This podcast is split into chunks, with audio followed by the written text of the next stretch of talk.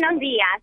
Quería comentarle al gobierno que no no corramos, como hizo el señor Perotti, de correr el eje de discusión, que es el aumento real que necesitamos los docentes en porcentajes equivalentes a la inflación que nuestro gobierno generó. No lo, no lo generamos los maestros. ¿sí?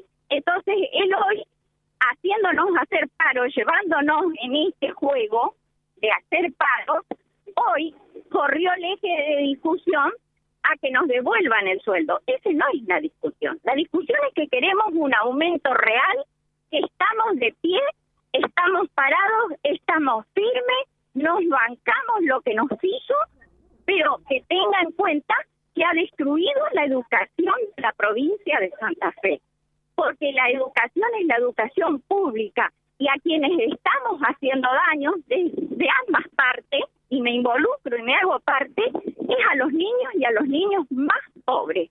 Que sepa que yo camino los barrios, que doy clase en una escuela de, de contexto vulnerable y que le estamos haciendo muchísimo daño. Y a los que creen que desde la pandemia nos dimos clase, no saben lo que hemos trabajado en tiempo de pandemia. ¿Cómo llegó el descuento, señora? Y de acuerdo a los días, de acuerdo a los días no trabajados. ¿Cierto que es brutal el descuento? Y brutal fue, pero no me duele. Así de firme estoy. No me duele. Comeré, como les dije a familiares, comeré un poco más de polenta, le agregaré a la olla, pero nosotros yo quiero eh, decirles a ustedes eh, que sepan la verdad. No es verdad, no es una media verdad lo que él dice, el sueldo de Santa Fe es el más alto. ¿Por qué? Es una media verdad porque todos se creen como que ganamos fortuna. Santa Fe, el colectivo de Reconquista Besaneda cuesta 90 pesos. Usted toma un colectivo en Escobar hasta General Rodríguez, le cuesta 34 pesos. Y si toma enseguida otro más, le cuesta la mitad del boleto. Entonces, usted en invierno, yo me calefaccioné, vi cómo se calefaccionaban en Buenos Aires con gas. Yo acá uso garrafa, no lo podía hacer. Tengo que calefaccionarme con electricidad. Ustedes saben lo que cuesta la luz. Entonces, poner que si una maestra, un docente, tiene un hijo estudiando, acá en Reconquista tiene que mandarlo a la universidad. La universidad es gratis, pero tiene que pagar pensión. Alguna vez tiene que ir a verlo. Entonces no nos puede poner en ese debate de decir que tenemos el mejor sueldo. Mentira, porque vivimos en otra realidad. Eso. Yo, yo le dejo ahí con un colega, permiso. Eh, Laura, ¿podemos saber el recibo que tenías recién, hace rato? ¿Está acá? Sí, para, para ilustrar uno, digamos, radialmente en la medida que pueda. Por ejemplo, este docente tiene un sueldo de este mes va a cobrar 2.894 pesos. Tiene un descuento de 18.000 pesos. Este es un docente catedrático eh, que tiene unas seis horas, por seis horas. Este descuento es del 86%. Bueno, ese, ese es uno de los están, ellos lo que están también haciendo es este, repartiendo las fotocopias de los eh, recibos que han llegado con el descuento, Fabián, ¿no? Era un poco lo que se preveía.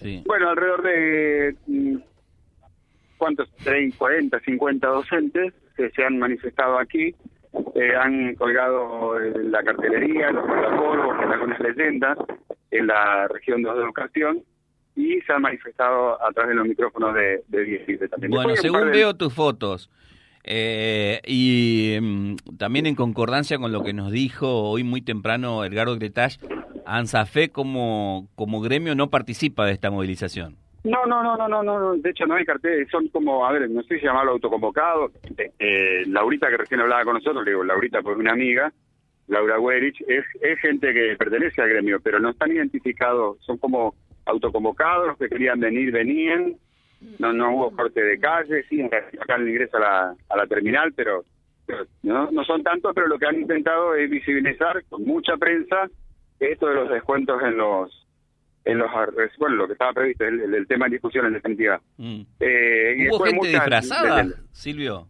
¿cómo? ¿Hubo gente disfrazada? ¿Cómo es? Eh, una foto ahí la que hicimos sí sí es la persona que está disfrazada y se puso el rostro de de, de Perotti. Sí. Bueno, ¿algo más? No, no, no, no, reuníamos acá, ya están desconcentrando. Este, bastante calorcito ya a esta hora de la mañana, Fabi, con bastante viento, pero no deja de ser una, una linda mañana. Perfecto, nos Ah, reencontramos. perdón, Fabi, Fabi, Chao. Fabi. Sí, Fabi, disculpa, disculpa, porque la verdad que lo tenía, a ver, eh, lo tenía mentalmente agendado para otro segmento, pero aprovecho y lo cuento porque no es mucha la información que tenemos. Nueve y media de la mañana ocurrió un hecho bastante desagradable eh, con un joven de 35 años eh, por ruta nacional número 11 en las cercanías de- del cementerio Parque, en todo ese tramo.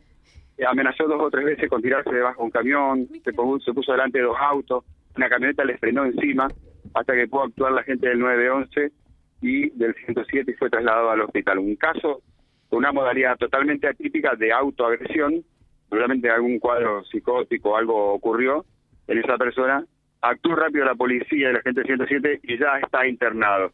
Eh, esto ocurrió porque nos preguntaban qué pasa en la ruta, que hay autos frenados, qué es lo que pasa, hay una pelea. No, un caso de autoagresión, obviamente que la identidad la reservamos, porque siempre se trabaja así y es lo que corresponde, y eso fue lo que pasó, Fabián. Se vivieron momentos de, de mucha angustia realmente. perfecto, gracias, nos reencontramos. www.vialibre.ar, nuestra página en la web, en Face, Instagram y YouTube. Vía Libre Reconquista. Vía Libre. Más y mejor comunicados.